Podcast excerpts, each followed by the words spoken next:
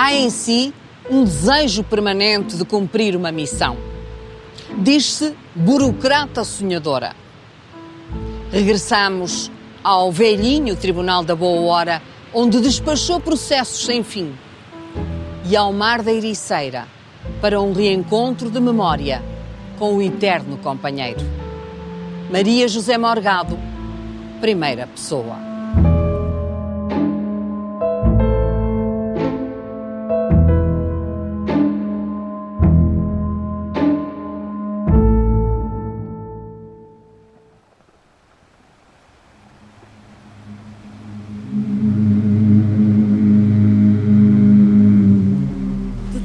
Cantos do mundo, amo com o amor mais forte e mais profundo aquela praia extasiada e nua, onde me uni ao mar, ao vento e à lua.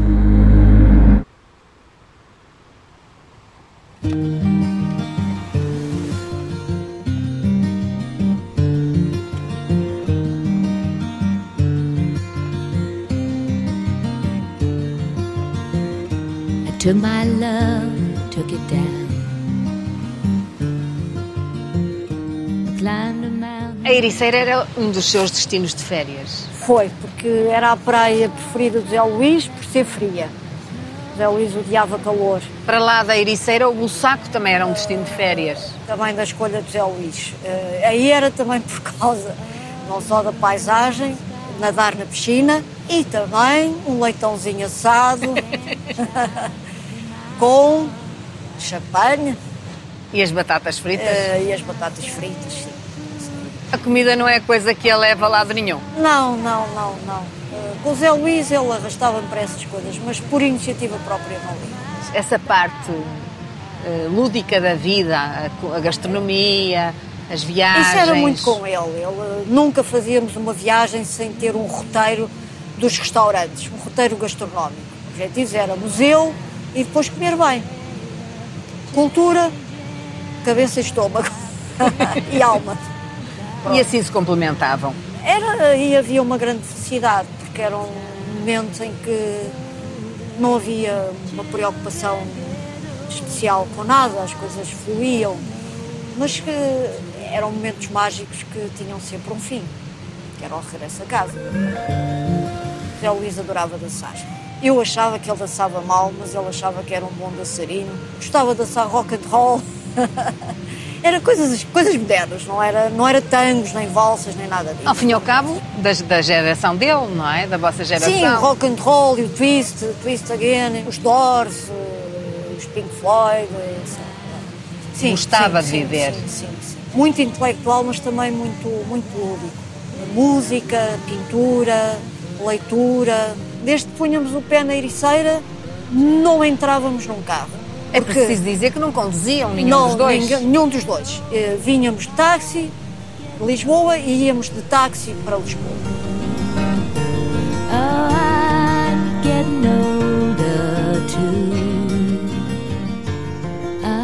A vida correu sempre à sua frente? Uh, acho que sim, embora eu a quisesse dominar. A luta era sempre para dominar a vida com planos, com objetivos, que daí a, a burocrata sonhadora. And if you see my reflection in the snow covered hills where the landslide Quando é que percebeu que era necessário tornar mais rigoroso o processo judicial? Quando é que pensou que era preciso profissionalizar ainda mais a justiça? Eh, quando comecei a ter funções de coordenadora, percebi que as pessoas tinham que gostar do que faziam tinham que estar motivadas. Como é que se ia conseguir isso? Porque sem motivação, sem entrega humana, não era possível recuperar o tribunal. Essa é a base das instituições? É, é. É uma base afetiva, no fundo. São os elos afetivos. Mas como é que isso consegue? Com uma organização humanista em que as pessoas se identifiquem com o que estão a fazer e se empenhem nos seus resultados. Isso exige organização, exige liderança, exige luta por objetivos, metas. E então, quando todos estamos unidos na conquista das metas, a organização é feliz e produz. As pessoas na justiça são muito individualistas. Isso faz parte da cultura judiciária. e sentiam-se aparentemente vigiadas. Agora a procuradora quer saber dos meus resultados. Depois, ao segundo ou terceiro ano, começaram a identificar-se com o relatório porque eram os resultados do trabalho o seu próprio deles. trabalho. E então começaram a gostar e começaram até a pedir. E isso funcionou muito bem. Toda a gente começou a recuperar processos com alegria, com motivação. E, portanto, havia muito mais julgamentos em virtude de haver mais processos a irem a tribunal. Imprimiu-se celeridade, porque também imprimiu vontade nas pessoas. E o que é que é a celeridade? É a vontade de fazer bem. E eu prefiro a vontade de fazer bem do que as lamúrias, os queixumes, não temos meios, não temos recursos, uh, recebemos 200 processos por mês, não conseguimos. Não, Que não tinham, não tinham esses Não recursos. tínhamos recursos Nunca tiveram nenhuns. recursos suficientes. mas tínhamos um grande recurso, que era a nossa força de vontade, e a flexibilidade mental. com certeza. E com isso conseguíamos e funcionarmos como equipa. Isso foi um tempo dourado, na boa hora. Se hoje saísse novamente dos bancos da universidade, do primeiro lugar do concurso do Ministério Público onde ficou, onde é que gostaria de atuar, de voltava, agir? voltava a fazer o mesmo, voltava a fazer o mesmo. Ser nomeada num lugar, despachar processos. Quando fala em despachar processos, dá-nos sempre a ideia de que trabalhou muito, geriu muito, muito. mas que ficou aquém de qualquer coisa. Poderia ter sido maior. Uh, uh, o aquém tem que se ficar porque nós temos de ser ambiciosas. Eu sempre fui ambiciosa. Queria 100, em termos de resultados, só conseguia 50, mesmo assim tinha que ficar satisfeita, mas tinha que querer sempre muito para conseguir bastante. O seu principal legado qual é? Não faço ideia. Eu tive metade da minha carreira no Ministério Público foi em funções de gestão.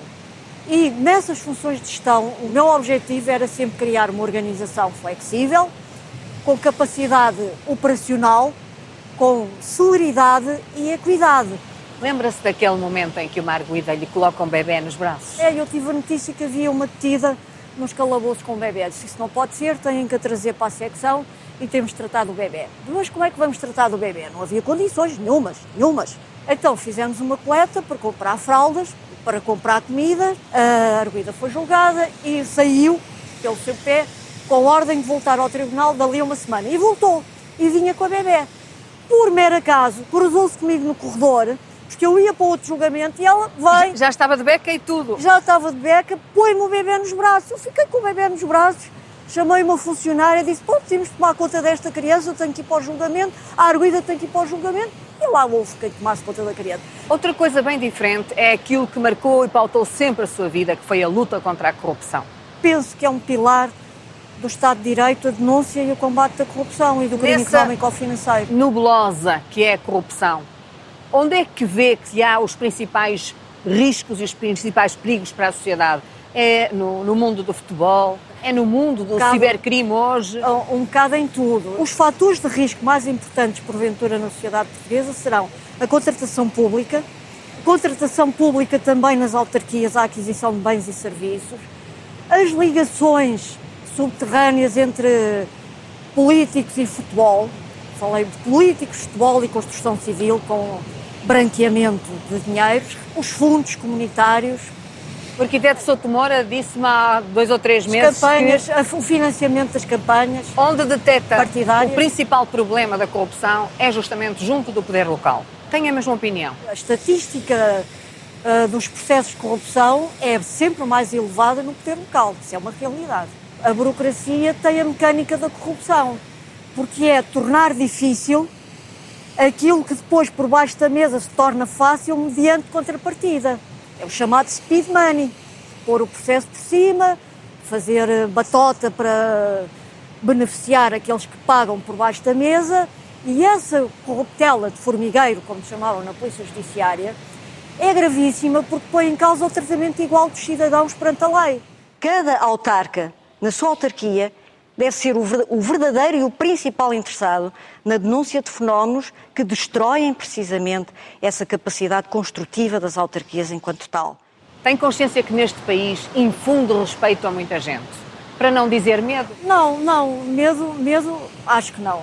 Eu procurei sempre dar o exemplo com a minha vida. A minha vida pode ser escrutinada até às últimas consequências. O que eu faço agora, fazia no primeiro dia do Ministério Público. Não há segredos. Nunca foi, por exemplo, Procuradora-Geral da República.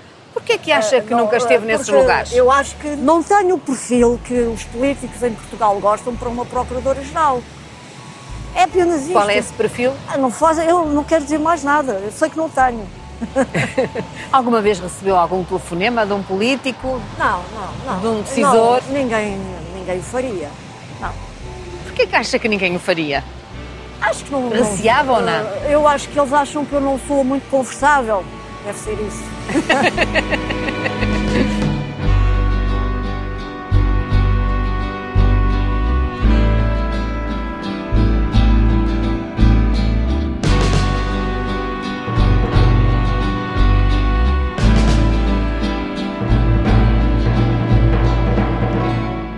Tribunal da Boa Hora, um antigo convento. Lembra-se do primeiro dia O em primeiro que veio aqui mesmo, como procuradora? Não, porque isto é uma amálgama de recordações. Mas lembro-me, por exemplo, da primeira tarde de julgamentos, em que havia muitos, muitos, muitos julgamentos e nunca mais começávamos e eu estava nervosíssima. E a funcionária ria-se de mim por eu estar tão nervosa e tão ansiosa por começar os Que julgamentos. tinha? Eu vim para aqui em 86. Logo depois, torna-se coordenadora dos procuradores, a chefa ah, dos procuradores. Eh, Isso É, Era a chefe e, e a trabalhadora, porque eu trabalhava, fazia questão de trabalhar mais, em termos de quantidade de distribuição de serviço, posso dizê-lo, fazia questão. quando reentra aqui agora, sente saudades desses dias. Ah, é, é- é um sentimento muito complexo, muito complexo, ah, que vai perdurar para além de. Não, não sei explicar o, o que sinto, trabalhei aqui 12 anos. Como dizia o Gabriel Garcia Marques, a vida não é aquilo que a pessoa viveu, mas o que recorda e como recorda para poder contar. Mas o que é que estas pedras guardam? Que murmúrios? São pedras da eternidade e, da- e da missão de proteção da, da- da- da sociedade, que é essa a função nuclear do direito penal.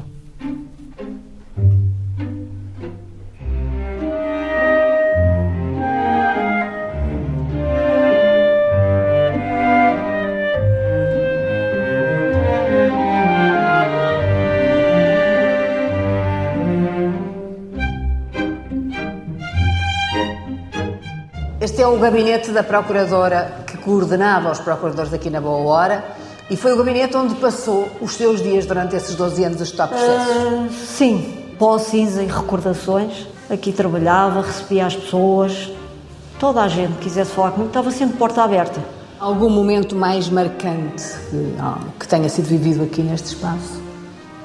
Nesta sala, eu chamei a Polícia Judiciária para levar detida uma funcionária minha que foi acusada de corrupção. Um grande desgosto e um grande exemplo que eu tinha que dar. Porque a lei não se destinava só aos que estavam lá fora, a lei também se aplicava dentro de casa. Aqui era a paisagem do seu gabinete. Isto é a Rua Nova do Amada. Portanto, esta baixa pombalina das janelas, das varandas, da- das floreiras. Só existia processos. Só processos. Só processos, só processos, só processos. Onde é que costumava almoçar por aqui? Ia a correr a casa a almoçar, despachava muito mais depressa, porque apanhava o metro, ia e vinha de metro, numa hora estava almoçada. E de tanto andar de metro, acaba por ter sido assaltada várias Foi vezes. assaltada várias vezes no metro e em autocarros, sim. Umas eh, sete, mas a última vez foi roubo por esticão. Sete vezes roubaram-lhe a carteira, sete vezes. Verdade. Ladrões atrevidos. Foram justos. E depois a procuradora ia à polícia eh, fazer queixa. Ah, apresentava queixa por causa de prevenir o uso fraudulento dos documentos. Nunca foram identificados os autores, isso era impossível. Gostava muito de andar de metro e gosto ainda. Ah, eh, Divertia-me, era um passatempo quando ia no metro, quando estava aqui na boa hora, que era olhar para as pessoas e adivinhar a profissão delas e onde é que elas iam sair, em que estação, de acordo com o perfil sociológico delas, a maneira como vestiam, os sapatos que traziam, etc. E eu pensava assim: vai sair no socorro, vai sair no socorro. E não é que a pessoa saía, saía mesmo: olha, vai sair em arroz, vai sair em arroz. E as pessoas pareciam que estavam a obedecer ao que eu estava a pensar. Tão socióloga é e nunca identificou os carteiristas.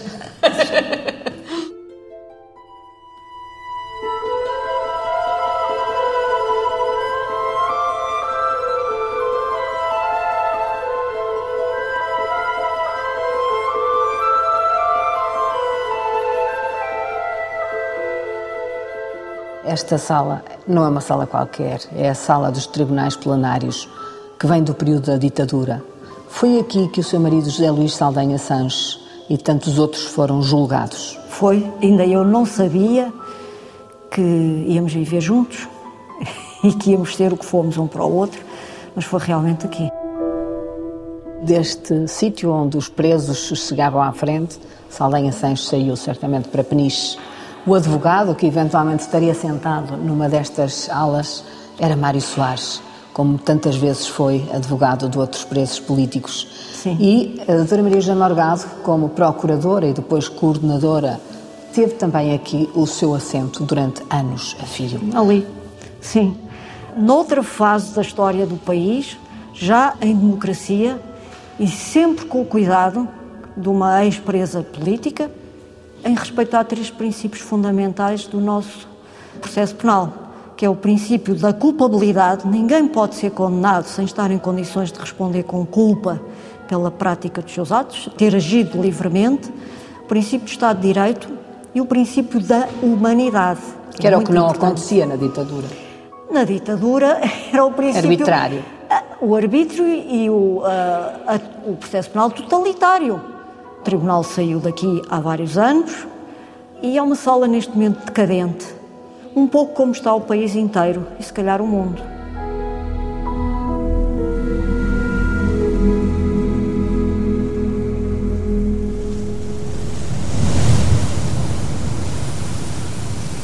Na sua vida tem uma história. Não começa no território continental, começa em África. Sim, eu nasci, nasci em Angola, meu pai era do quadro administrativo e tinha uma particularidade, andava sempre de um lado para o outro, nunca podia estar mais do que um determinado número de anos numa terra e quando eu já tinha amigos feitos nessa terra, tínhamos que mudar. Isso provocou em mim um grande desejo de estabilidade e de sedentarismo. Nunca gostei de viagens, sou muito agarrado aos sítios, às pessoas e às coisas. Eu venho para Portugal com seis anos, depois faço cá o ensino secundário, primário, o ensino em secundário. Montes, em Trás-os-Montes.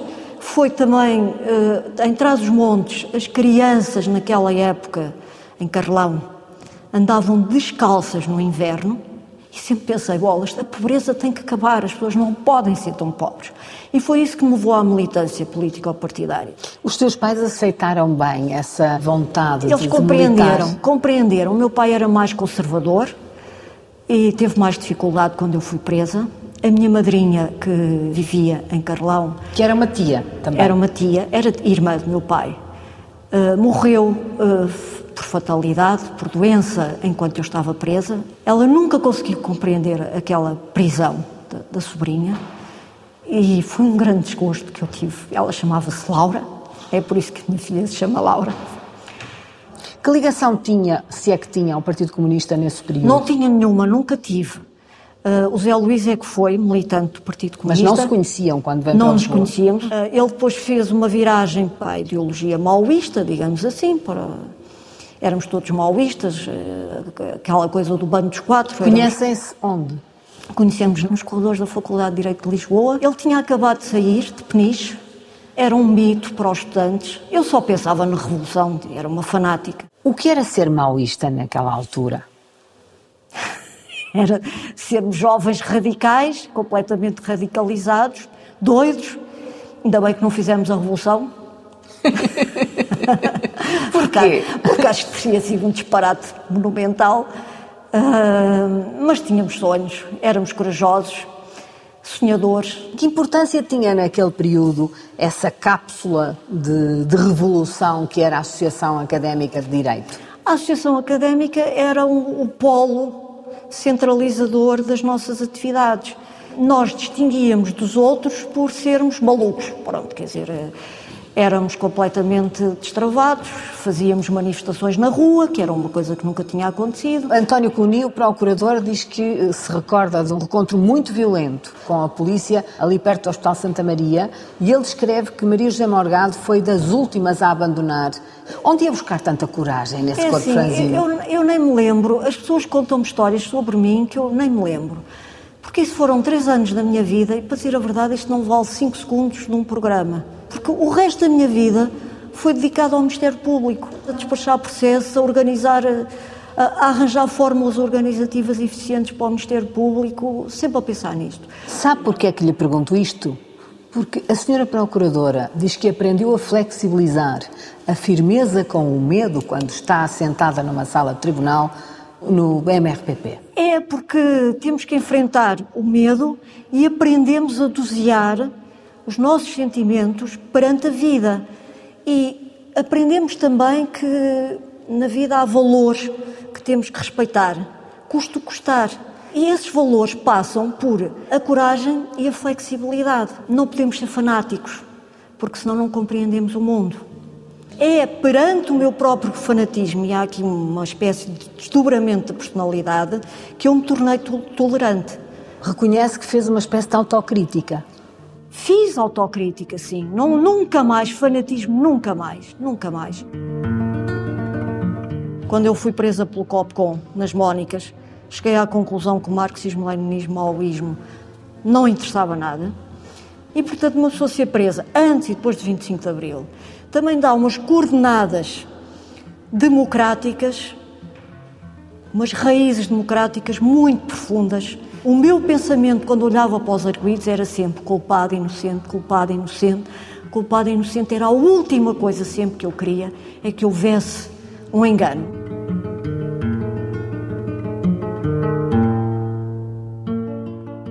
Voltamos à sua ação política desse período, à sua e do José Luís Saldanha Santos, são inseparáveis.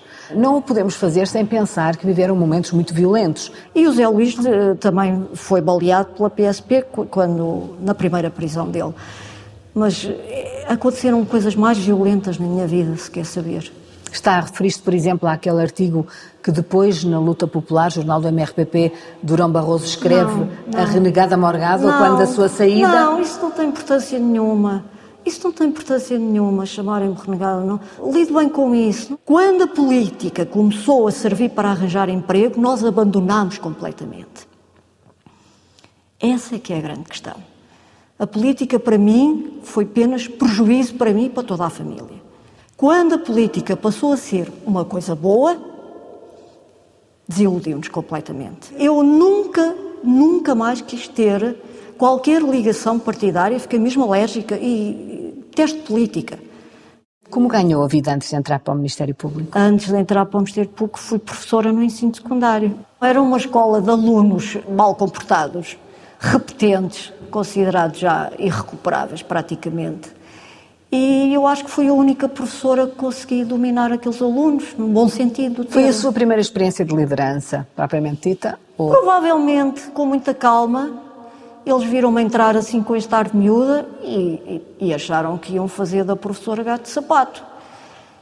Eu olhei para eles, não tive medo nenhum, mantive a calma eu não sei, o ambiente começou a mudar. Há qualidades natas em si no que diz respeito com certeza à sua inteligência, mas também à sua hum, capacidade de estudo e de atenção e de, de foco que a levam a candidatar-se ao Ministério Público e a ficar em primeiro lugar no concurso. Começa uma nova vida e traz também já muitos inimigos sim. quando inicia sim, sim. esta caminhada. Porque nós no MRPP tínhamos feito inimigos por todo lado. Eu tinha um selo na testa que era ter sido MRPP. Ninguém tinha tolerância connosco. Sabia isso. E, portanto, eu tive sempre que provar a minha qualidade, fosse ela qual fosse. E nunca tivemos favores, nem nunca pedimos favores a ninguém. E isso é, é, é uma qualidade minha e de José Luís, veio no sangue. E sempre tive em lugares de muito trabalho. Há uma substituição do MRPP pelo Ministério Público na sua atuação, na sua forma de estar? Eu sempre pensei que os tribunais não eram uma forma alternativa de mudar o mundo. Tem que se ter esse cuidado. Fazer justiça não é impor uma moral absoluta, é um meio necessário para proteger a sociedade. E eu tive sempre vigilante em relação ao meu passado. Em 87 há a revisão do processo penal, que dá uh, o inquérito ao Ministério Público. Sim, a direção uh, do inquérito. Mas eh, logo a seguir começa a haver muitas alterações. Isso significa mais dificuldades para ultrapassar. Os poderes políticos estão hoje interessados em acabar com a corrupção ou pelo menos diminuí-la? Há sempre muitos pacotes anticorrupção, mas depois nunca acontece nada efetivamente. E os resultados do combate e da prevenção à corrupção definem a qualidade da nossa democracia, que é má. É má. Portanto, eu prefiro fazer o raciocínio ao contrário. Os resultados também são maus em termos de prevenção, muito por culpa do poder político, porque a prevenção já não diz respeito aos tribunais.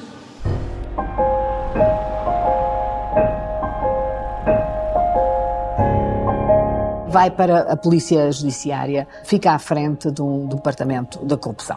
A partir de determinada altura, os portugueses olham para si, sobretudo quando entramos na década de 90. Eu não tenho consciência disso. Como uma espécie de. Eh, protetora daquilo que eram os tigres eh, da corrupção. Esse é o período mais desafiante da sua vida. Nessa altura fizemos coisas importantes. Tão importantes que criaram um certo alarme político e eu tive acabei por pôr o meu lugar à disposição, uma investigação com buscas, com apreensões, como se faz também no crime violento, com cruzamento de dados, com interseções telefónicas e todas as equipas se sentiram motivadas e acordaram para essa realidade. A secção de investigação anticorrupção da Polícia Judiciária deteve, a meio da tarde do dia de hoje, um ex-dirigente de uma instituição de utilidade pública desportiva da cidade de Lisboa, João Vale Azevedo. A sua expressão é, é, artística. Apareceram os corvos negros como Isso foi inspirado na paisagem quadro da de Van seara, da seara flamejante Sim. do verão. Quando somos ambiciosos do ponto de vista moral, digamos assim, surgem sempre obstáculos que as pessoas não gostam uh, de certas coisas.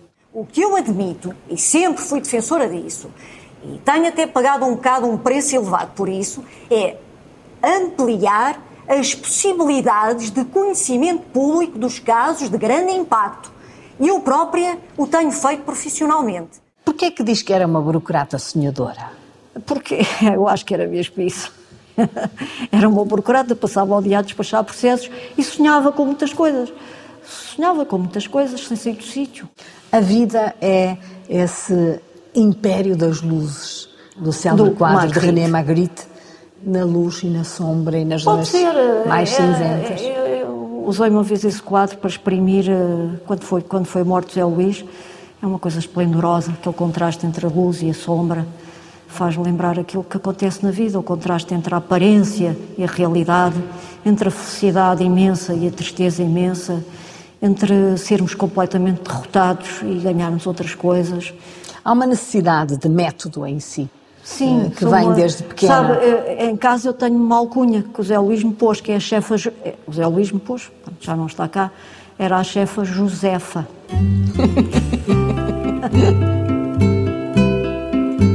Mas quando estava no MRPP era a Misetung. Ah, isso era, era de fora, puseram-me esse nome, sim. É um nome engraçado. E eu mereciam. Porquê? Porque era mesmo. Era uma fanática ridícula. Ridícula? Sim, muito ridícula.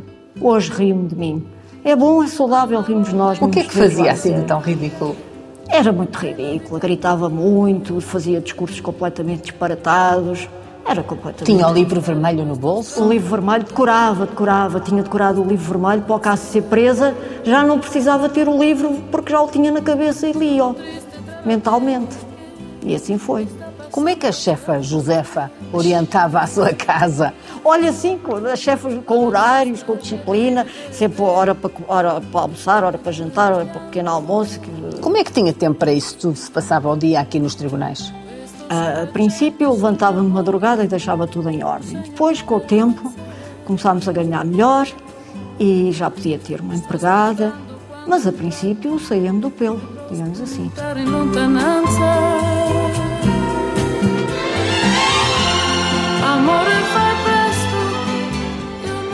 Qual é o preço que paga e que pagou por ter esse perfil de honestidade e de rigor e o mesmo foco no estudo e na decisão? Pago o preço de ter a minha ética, de olhar cara levantada por toda a gente. Perdeu amigos? Perdi amigos, mas, eh, mas foi por eh, rigidez minha, por eu não concordar com com o rumo que eles seguiam. Chorou sozinha? Também. ainda choro sozinha. E se calhar ainda vou chorar muito mais sozinha, quem sabe. Quem sabe? Há também esta dedicação imensa a este homem, a José Luís Saldanha Sanches. Era a minha vida e eu era a vida dele. Se eu morresse primeiro, ia acontecer o mesmo do lado dele, de certeza. Que importância tinha o José Luís nesses momentos? O José Luís era um, um pilar indestrutível. Nada o deitava abaixo. Quando eu às vezes começava a ficar preocupada, ele dizia-me: Tu deste medricas ou quê? E quando adoeceu, ele enfrentou o cancro como se estivesse a enfrentar a PID. Mas o cancro não era a PID, portanto ele não venceu o cancro. Como foi essa vossa última viagem a Florença, nesse último final de ano e Natal? Olha, foi uma viagem contra a morte. Ele a querer viver a história de Florença e eu a viver a história da morte dele já. Uh, chorei muito já nessa altura, percebi que ele ia morrer. E ele ignorava isso. Ele ignorava isso.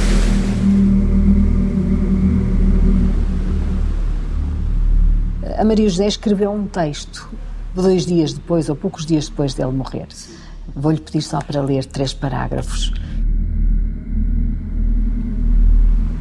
Quando tu morreste, sabíamos o que tínhamos aprendido contigo: a coragem, a dignidade na luta contra a adversidade.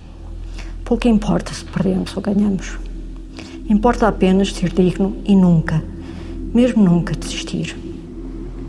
Continuarás com os que te eram queridos, nos livros que enchem a casa, ou em qualquer longo pôr do sol junto ao mar, cuja contemplação tanto te fascinava. As tuas cinzas estão lá, como pediste, no mar.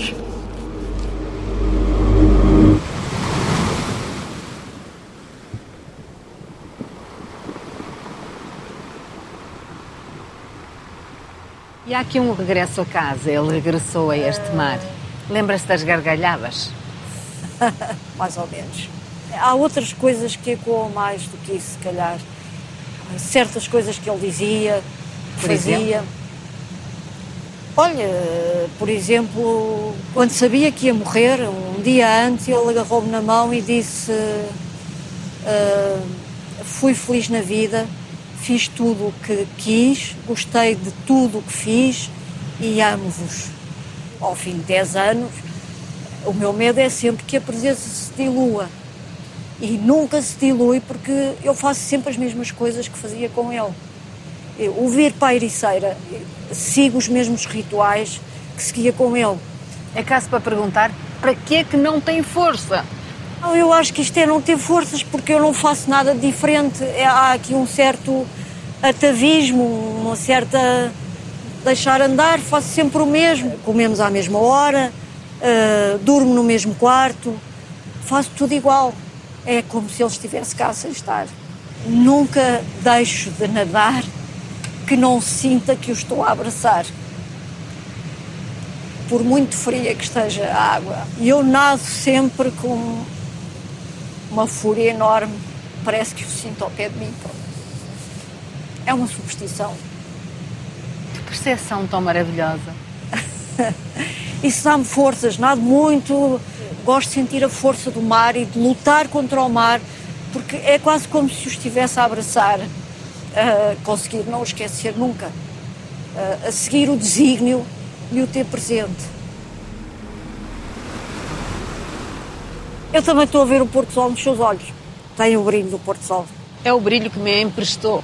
Não é, não é do Porto Sol da Ericeira, é o único. Há pouco emprestou-me muito brilho nos olhos. não, não, não. O infinito é isso, é olhar os olhos do outro. Ah, e ver lá no fundo É. a alma. É. Sabe, era uma coisa que eu gostava nos julgamentos, era olhar olhos nos olhos, os arguídos, as testemunhas, toda a gente. Sabe que se percebe a culpa de uma pessoa pelo olhar, percebe-se? E, e é uma coisa gratificante. A culpa é uma, um aspecto digno da pessoa humana. Só o ser humano é que é capaz de culpa. Só um ser livre é capaz de responder com culpa pelos seus atos. É tão complexa a natureza humana. Ainda bem, ainda bem. E também é bom nós não percebermos tudo. Para sermos humildes.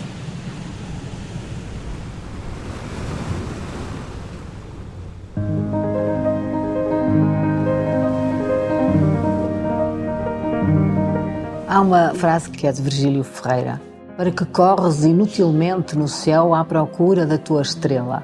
Põe-na lá.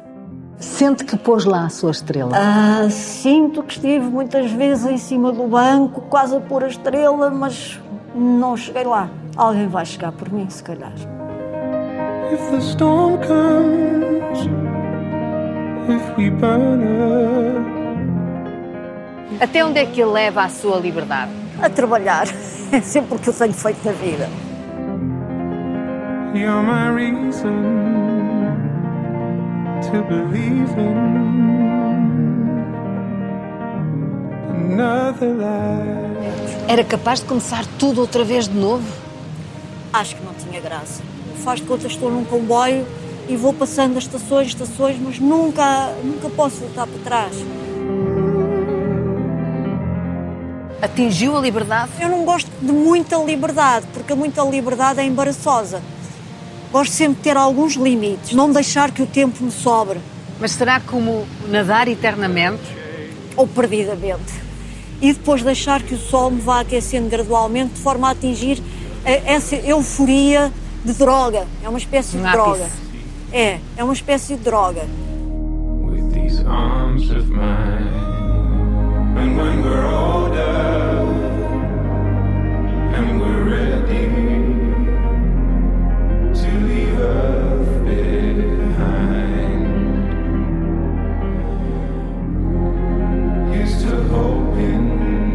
vai fazer do resto da sua vida? Isso é o que ainda vou descobrir.